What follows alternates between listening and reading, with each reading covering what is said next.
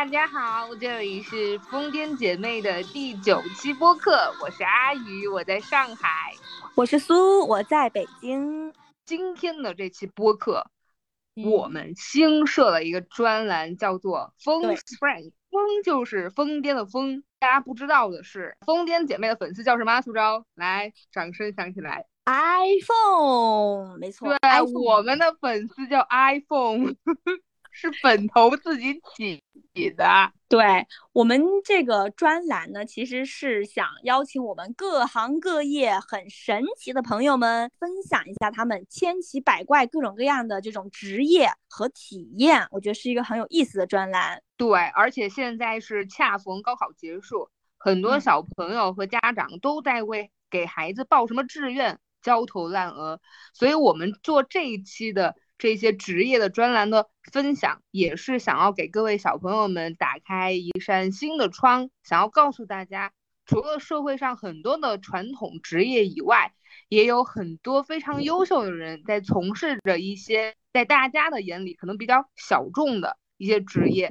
过着一些非常神奇的生活。可能这些节目之后，哎，让很多的小朋友对这个社会上的。各个的行业有一些新的认识，这也是我们做这个专栏 “Bones Friend” 的一个目的。除了小朋友们啊，就包括我自己做这个专栏，我主要是觉得吧，阿宇身边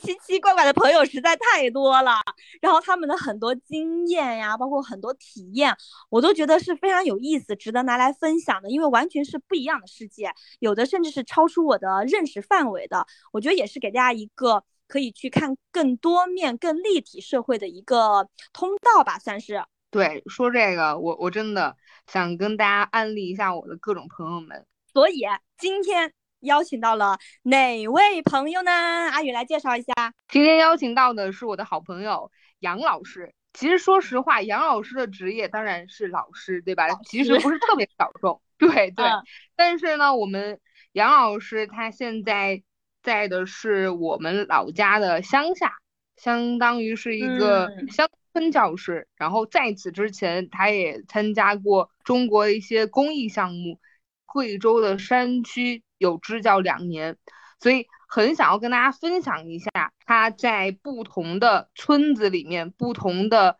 相对比较落后的这个地区做老师的一些体验。我们的杨老师跟大家打个招呼呗。嗨，大家好，我是杨老师。好，欢迎欢迎。先让杨老师介绍一下自己的经历吧。好的，好的。自己的经历其实比较简单，我们跟阿宇还有苏都是高中同学，所以我们其实同一年上大学的，所以我们高中毕业时间是一样的。我大学本科一五年毕业之后，我就去参加了两年的贵州支教，然后中间休息了一年。然后就考上了我们这里的教师编制，就一直工作到现在了。所以我的工作经历其实还是挺简单的。但是我很好奇啊，一五年毕业那会儿，就你为什么会突发奇想要去做这个公益项目？这和你当时就读的大学的专业是一致的方向吗？还这是你一直以来的想法吗？其实没有，完全就是两个风马牛不相及的事情。我大学学的是理工类的专业，电子科学与技术。但是当时就是对这个专业其实兴趣不是那么浓厚，完全是耐着性子拿到的那个毕业证书。在毕业之后，其实不想去做那么一些主流的工作。当时还是一个非常热血的青年，爸爸妈妈也总是。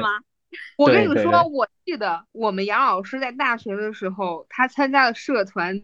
都是些那种古风。你懂吧？就是那种民乐、古风之类的，就对，所以才是你奇奇怪怪的朋友，是吧？可能杨老师自己提起这些事情，就只会说啊，我参加了一个 NGO 的这种项目，然后去贵州山区支教了。当年他报名之后发消息给我说了他这个计划，我当时也是非常热血的青年，我的人生的信仰就是自由和爱。可是我不小心。毕业之后，我不是进了保险公司嘛，对吧？嗯，感觉自己被困住了。可是我的朋友们居然那么伟大，对，就是跑去山区去支教。我记得那天晚上我收到他那信息的时候，我泪流满面，我还发了一个长长的朋友圈去叙述这件事情，因为觉得非常感动。就是很高兴，我身边的人仍然有人愿意把自己的青春跟热血放到中国的农村和偏远的山区去，这个也是给我很大的震动和感动的东西。嗯，所以杨老师，你下这个决定的时候是有犹豫很久才决定吗？还是说真的是一时冲动就去了？呃，其实下决定是一个很自然而然的过程，说冲动其实可能也有一点，因为当时爸爸妈妈是。非常希望我回到这边来跟他们一起生活的，然后我又不想回去。报这个其实就是因为当时是在网上搜一些志愿者的项目，我不想去做其他工作，就想奉献一下自己，然后就搜志愿者的，然后就刚好他第一条就是招聘这个志愿者教师，我就点进去填了那个申请，结果就过了两轮电话面试之后，然后就说，呃，等暑假的时候你可以来北京培训，培训之后就上岗，就这样子就。当上了这个志愿者老师啊，志愿者还要培训啊！我第一次知道，当当然要培训啊！我以为你面试过了可以直接去了呢。教师还是相对特殊一点的行业，他不可能让一个没有接受过一些教师专业培训呀这些人直接就去接触你的学生跟工作岗位，所以还是他会教你一些有关于教育呀，比如说教案怎么写啊，怎么跟学生接触啊，上课怎么上，会有这样一个基本的培训。哦，还很专业，但我感觉真的好有勇气。你想一五年那会儿，而且在这里给大家就是剧透啊，其实杨老师也是学习成绩非常好的。当时毕业的时候都是希望找一份工资相对还不错的岗位，但是杨老师背道而行了。你知道为什么我当时会觉得特别感动吗？因为我们的杨老师在整个读书的这个过程中，他的角色就是他话非常少，他跟我在一块儿的时候，大部分都是一个倾听者。可能我的朋友们跟我在一块儿，因为我话太多了，就导致我的朋友们很少说话，都是非常非常耐心的听我讲。他们很少会表达他们自己心里的这个意愿，就只是会针对我的事情给我一些建议。所以我其实并不知道他的内心会有这种力量。我会觉得他会是那种很乖的那个那种人。我感我感觉我可能还是不是特别了解他。所以上了大学之后。他所有的这些经历都是好像是按照一个正常的轨道去走的。我也以为他毕业之后会回到家找一份公务员事业单位啊，就按部就班的生活。所以当时他突然跟我说他要去乡下支教的时候，这个挺出乎我意料的，所以我又震惊又感动。所以当时支教完之后，就决定以后就一直从事教育行业了。后来才考的编是吗？其实也不是，这个可能就会谈到后面工作选择的问题了。因为对于一个刚步入社会的人来讲，就我自己个人经历，我觉得你选择你的第一份工作是很重要的。这个第一份工作可能会对你往后的工作选择会产生很大很大的影响。因为我一开始做的志愿者老师就是跟教育相关的。嗯，当你干了两年这个事情之后，好像你就觉得你除了教书之外就什么都不会了，所以就在工作选择上，对，就很被动了。那你还记得当时高考志愿你填的有某一栏是跟教育有关的吗？没有，没有。现在回想起来都有点害怕，有点虎。我就填了一个大学，我就 高中就只报了一，就只报了我毕业的那个学校，完全就没有其他学校了。嗯，苏州，你当年填的这个志愿当中，你都填了什么？全是理工类吗？对。我当时是一个非常的务实主义，就之前我们在跟呃小徐聊天那次聊那高考那个话题的时候，其实我有讲过，就我就是属于一个呃结果导向的，当时就觉得理工就是非常容易找工作嘛，在那个年代啊，然后也很好赚钱，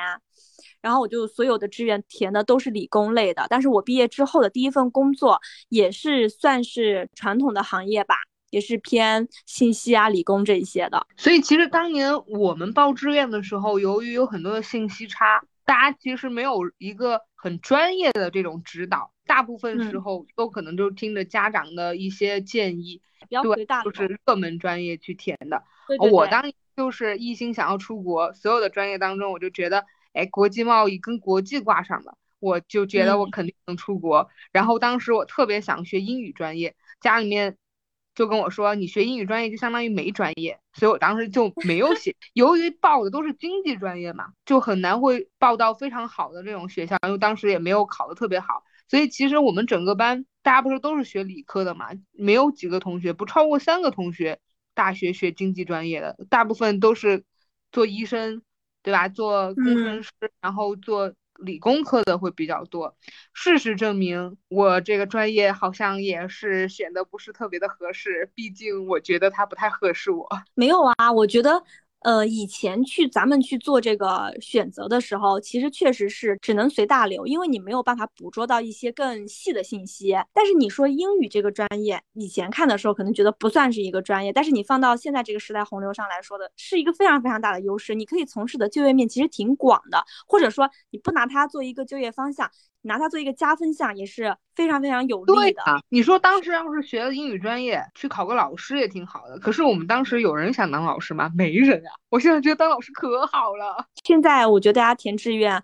信息比我们当年真的透明和丰富很多，就有很多非常垂直、非常个性化的选择，不像我们当年就只有那几个大盘可以去选。可能过几天有机会，我还想要请一个朋友来分享他高考当年报志愿。我记得他当时跟我说的时候，我都快笑死了。他当时想报的是湖南大学学语文，就是他对文学特别特别感兴趣。结果他爸偷偷的把他的报志愿的那个志愿给篡改了，改成了一个经济专业。嗯，然后他到录取的时候，他才知道他被改了，你知道吗？这 大乌龙。当年他给我发这个消息跟我说这件事情的时候，我觉得他又可怜又有点难过。在整个报专业的这个过程当中。没有得到一个很好的指导，所以大部分的人其实都不知道自己未来的生活、未来的职业的没有一个很详细、很很具体的一个规划。嗯，不过其实我们走的每一步路都算数啦。就比如你说像杨老师，他虽然说一开始志愿也不是这个，可能支教那两年对他的影响和改变也挺大的。完了最后其实还是。走了这个教育这个行业，但现在来说，杨老师对现状满意吗？现在总体来说应该还行吧。我先插一句啊，带回前面话题，那个提醒一下，千万不要去私自篡改别人的志愿，这是一个违法的行为啊！赶紧来普法一下，即使是你至亲亲属家人也不行。对对对，确实，他现在一生的轨迹就被当年的这个从文学专业变成了一个经济专业，然后一直都在银行。嗯，下次可以找他聊一下这个话题。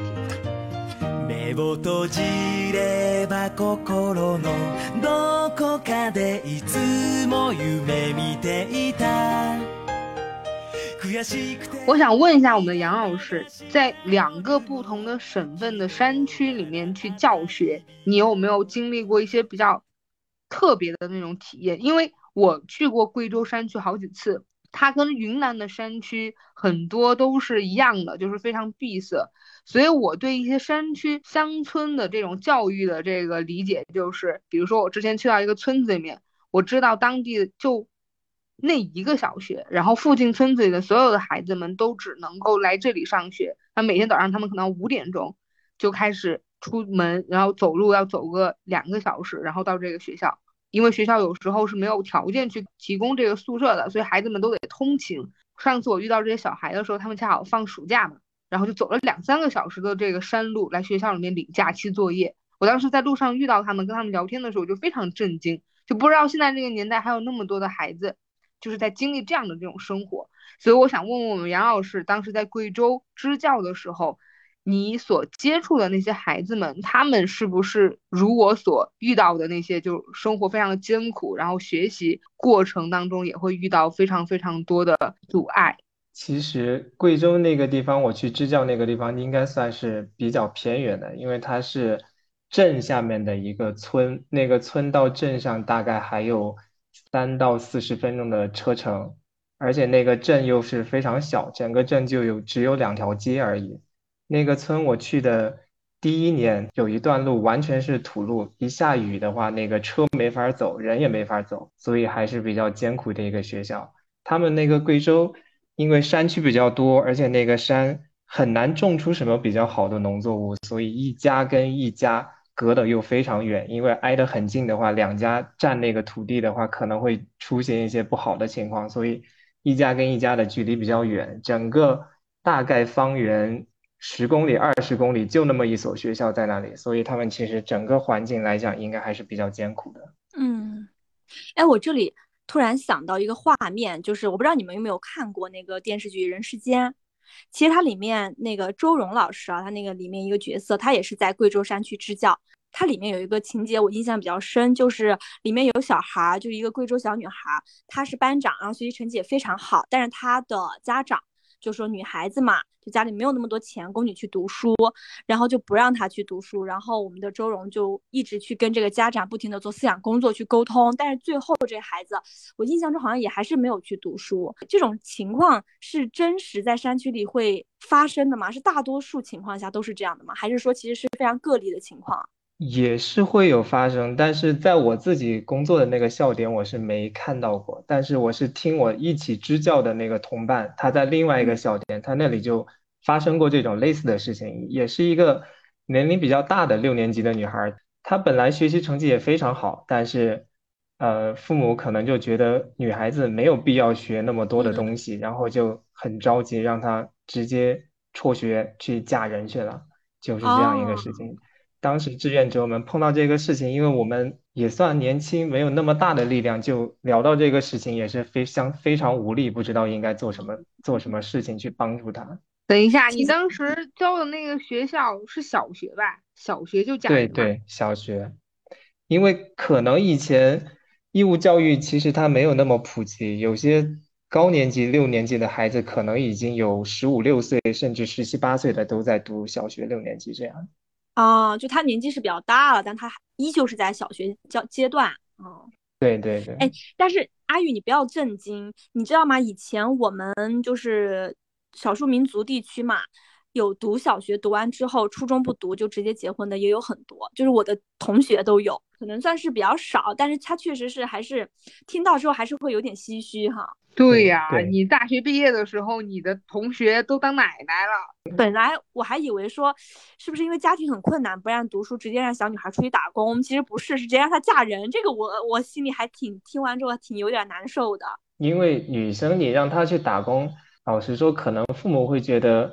你出去了就不受控制了，反而嫁人了，我一次对我一次性能拿到一部分钱，这个是更实在一点的东西。哦，就说实话，在农村，女孩还只是一个把它物化的拿去换彩礼的一个东西而已，所以我们的国民素质有待提高呀。但是这个情况近几年其实应该也是有好转的，就尤其是前几年。呃，宣传的那个张桂梅校长这个事儿事情嘛，他其实就是针对的有这一部分辍学的女孩子嘛。对对对，但是你现在所在的那个乡下那学生，是不是大部分都是民族啊？嗯嗯，对我们这里是一个傣族为主的学校，整个我们学校现在是有不到五百个人，傣族大概有三四百这样，很多。你接触下来就是。这些孩子们的父母现在是有比之前会更重视教育这件事情吗？还是他们觉得，哎，反正都是免费的，就把孩子送来读书呗？就是在家里面管不了那么多，在学校还有老师管，还是家长都觉得读书这件事情是可以为他们的人生带来一个更好的转机的？嗯，有一部分家长会有这种想法，但是数量不是很大，这种家长非常少。其实大部分家长还是觉得来读个书，然后其实。因为我们这边主要是干农活，然后他们平时没有什么时间去带小孩，所以其实把孩子放到学校，对于来他们来讲，可能会对他们的工作对减少一点负担。嗯，其实并不是真正重视教育。对对，所以国家不是又出那个家庭教育促进法嘛？所以这个现在这这个家长学校呀，对家长培训呀这些。都还是有一段很长的路要走的。嗯，那你在教学的过程当中，是否有遇到过，就是某些孩子给你的触动特别大，就是某些孩子就是特别特别想通过读书这件事情去改变自己的命运？其实这个主要还是看家庭里面的影响，因为我们这边，老实说，虽然是在农村，但是整体来讲，环境是比我当时支教的那个地方的环境是要好，所以他们能接触到更多的东西，他们。看问题啊，做事情的方式方法就会不一样。对我印象比较深的，反而是那个支教那个时候，有些有个女生，她们家里面好像家里有三个孩子，因为爸爸妈妈都还是挺重视教育的，所以他们成绩都很好。那个女孩子学习也不错，也相当努力。当时我去教的是英语嘛，那个地方已经相当偏远了，我还以为他们英语可能会很很不好，基础比较薄弱，我需要花很多功夫去教他们。其实不是，在我之前已经有好几代那个志愿者在那个地方连续的一直教他们英语这件事情，所以他们基础相对来讲还是可以的。那个我去了之后，那个女孩子可能是受我的影响吧，因为我教英语。然后有一天我在镇上收快递的时候，我就发现了一本厚厚的英文词典。我一看名字，结果是她的，她买了一本英文词典。我就觉得，在农村那个地方，英语可能来说重视程度其实没有语文呀、数学这些那么高。对，竟然能想到买一本词典，所以看到这个我还挺感动的。算是你们一代一代志愿老师，包括正式老师的努力吧。我觉得大家这种对教育的理念都是有一些变化的。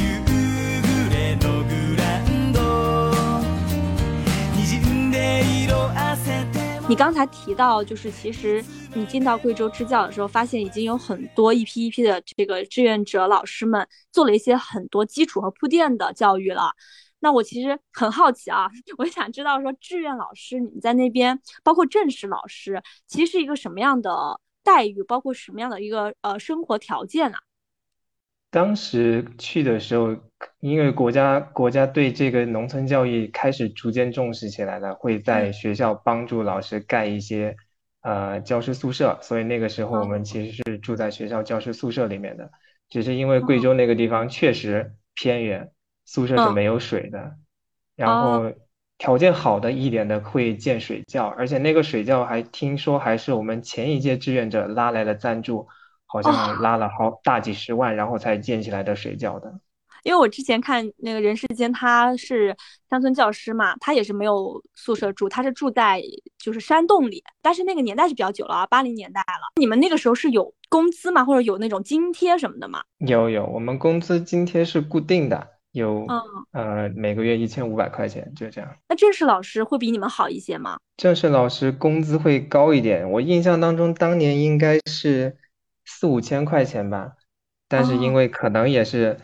财政紧张的缘故，一好像有拖欠老师工资的这种情况出现。你们当时的就是正式老师和志愿老师的比例是一个怎么样的？志愿老师其实算是嗯力量比较突出的一波吗？没有没有，其实一个学校可能也就一到两个，多的会有三个，就这样志愿者老师。哦，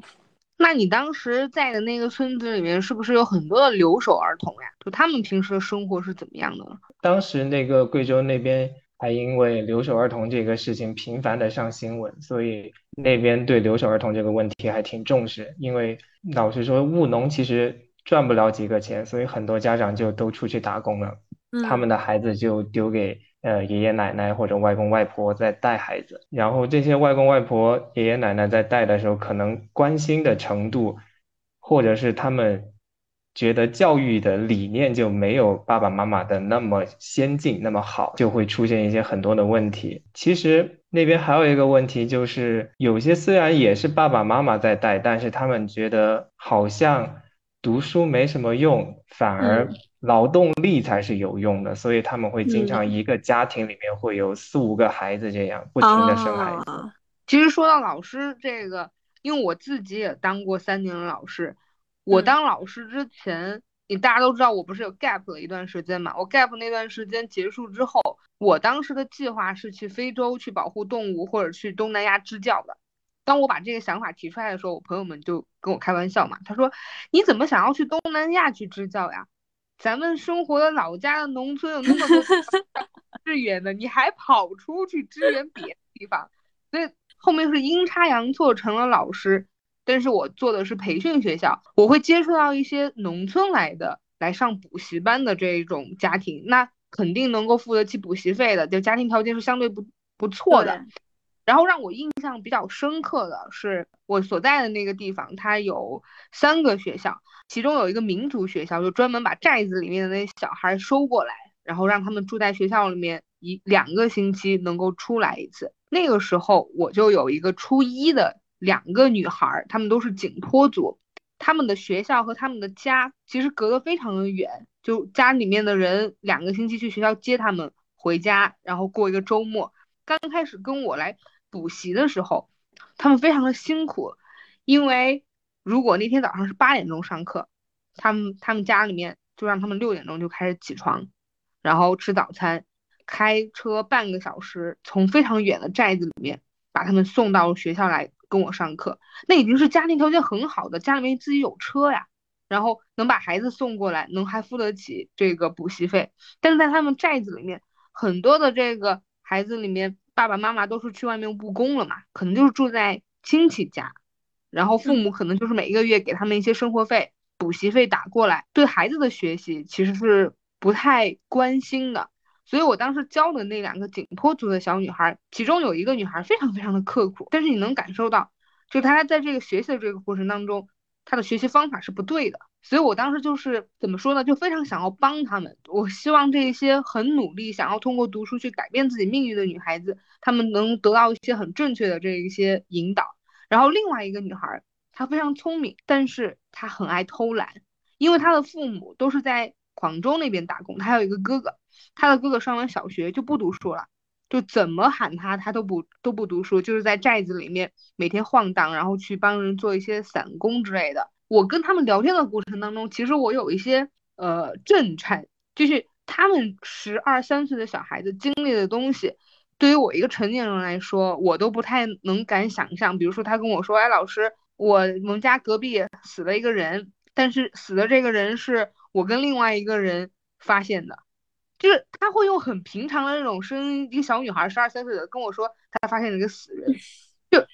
就你知道，就是他的那个整个的生活环境、生存环境这些东西，在寨子里面他经历的东西，他。不是一个正常的一个农城市里的小孩子，他应该去经历的。但是这些农村的孩子，他们接受教育 OK 的，因为是九年义务教育嘛，然后有这机会去上学。可是由于家庭的很多的因素，没有足够的重视，以及身边的这个整个的大环境，造就了很多孩子对读书这件事情，怎么说呢？就是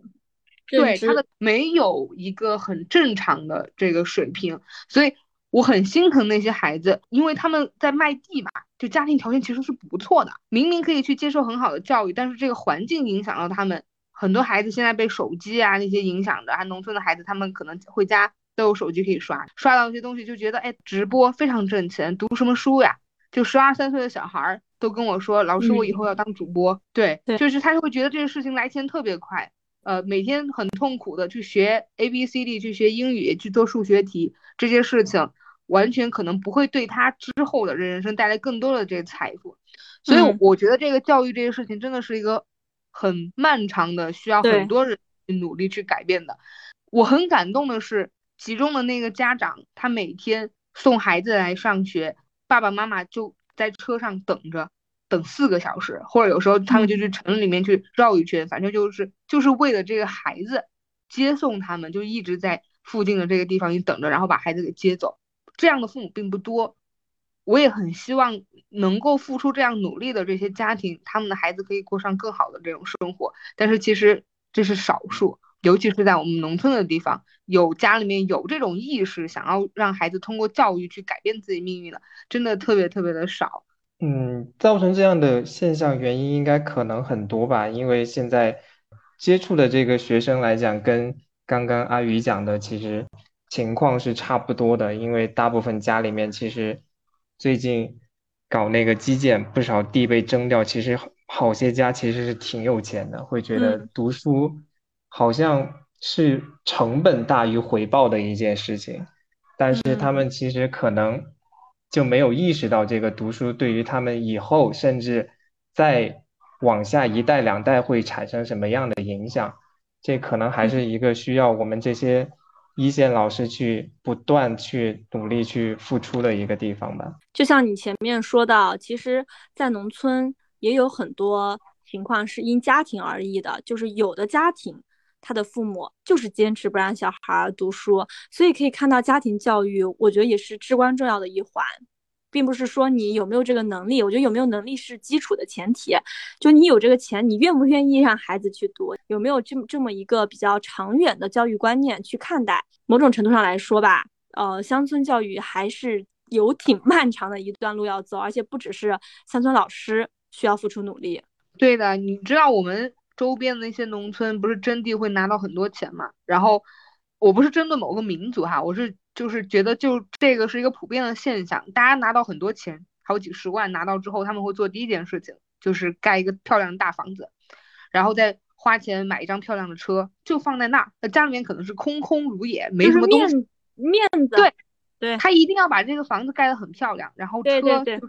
金闪闪的停在那儿，但是他没有去把这些钱弄到一个可以持续生产出更多效益的这个地方，比如说投资孩子的教育，或者是做别的事情。他们拿到这个东西就一下子，那马上把它变现，弄哎成其他的这个。嗯你你这么一讲，我突然有点感慨，就是有一种两个极端的感觉。就是我听完今天所有跟杨老师聊的，我就觉得很多呃山区或者农村的教育，父母的这个观念就是我有大笔的钱，我也不愿意花在教育上，然后我就给自己就是像你说的啊，表面呀、面子给它弄好。但是有很多可能就是城市的父母，他就会拿这个钱，所有的钱疯狂的卷教育。就我们之前不是也聊过嘛，鸡娃这个事情，这就就是完全两个极端。其实这种任何一种极端都是不太正常的，都是不合适的。对，所以得从父母的这个观念开始去做一个改变。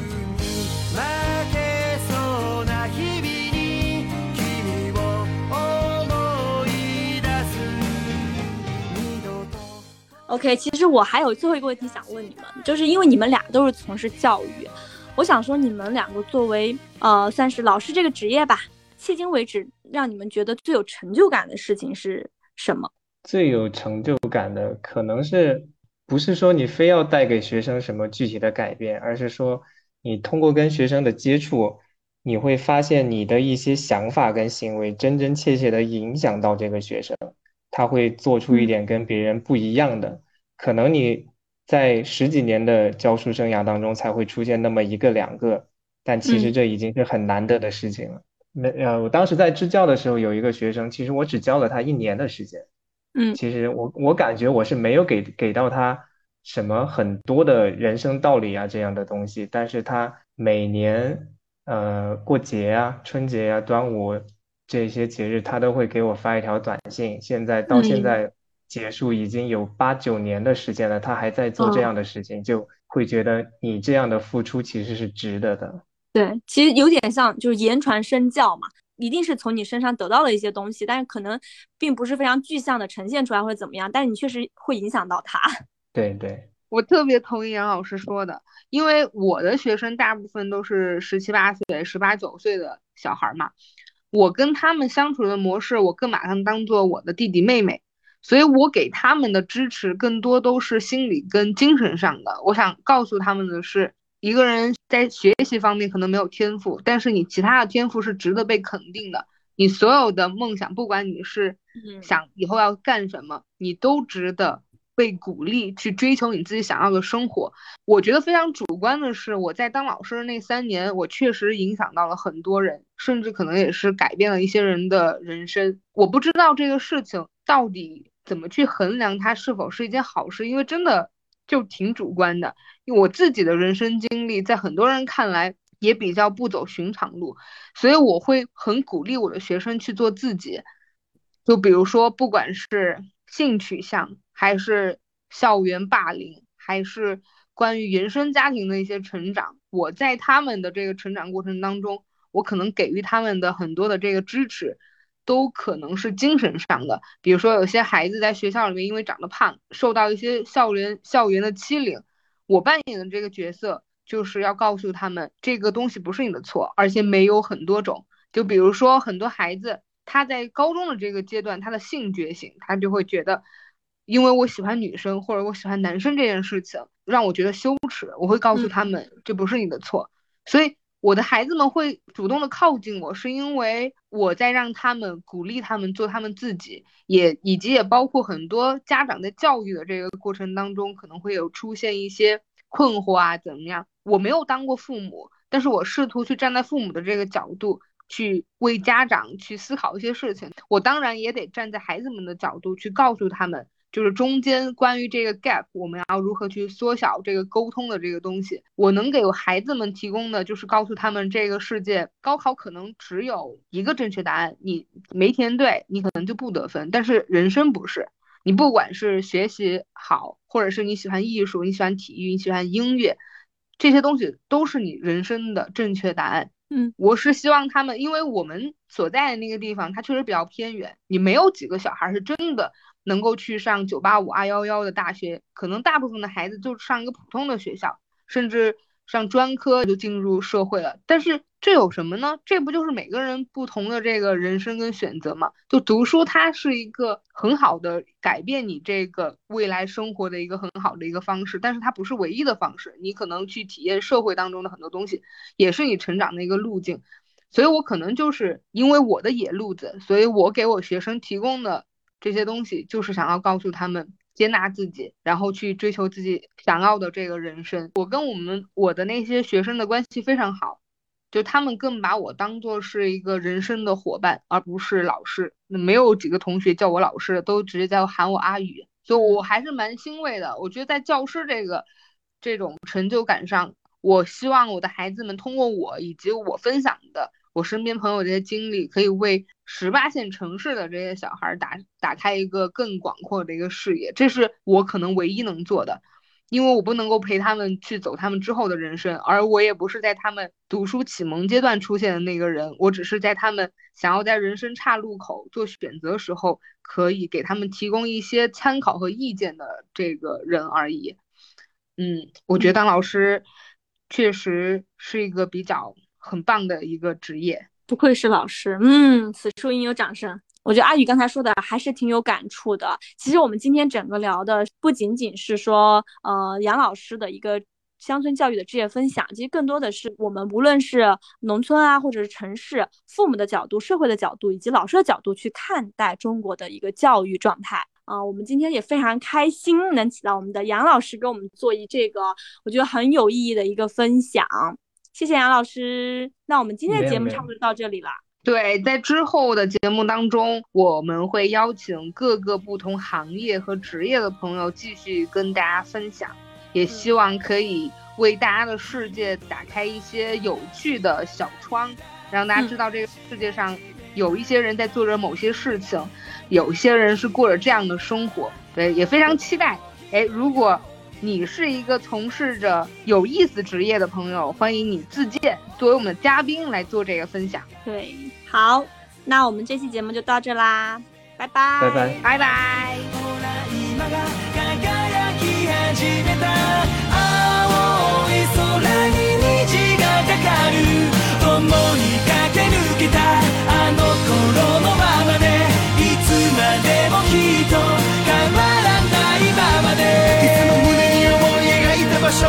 と駆け抜けた足跡今はそれぞれ違う道の上ずっと諦めないで君の夢きっとこれから長い道の上君はきっとあの頃の笑顔で夢と散ったたくさんの涙も二度とない今だからこそその絆と輝いた笑顔もこれからも君の宝物君が流した涙拾い集めるまた僕ら輝き始める旅立つ君へこれからもずっとこの場所で歌うよ。君と流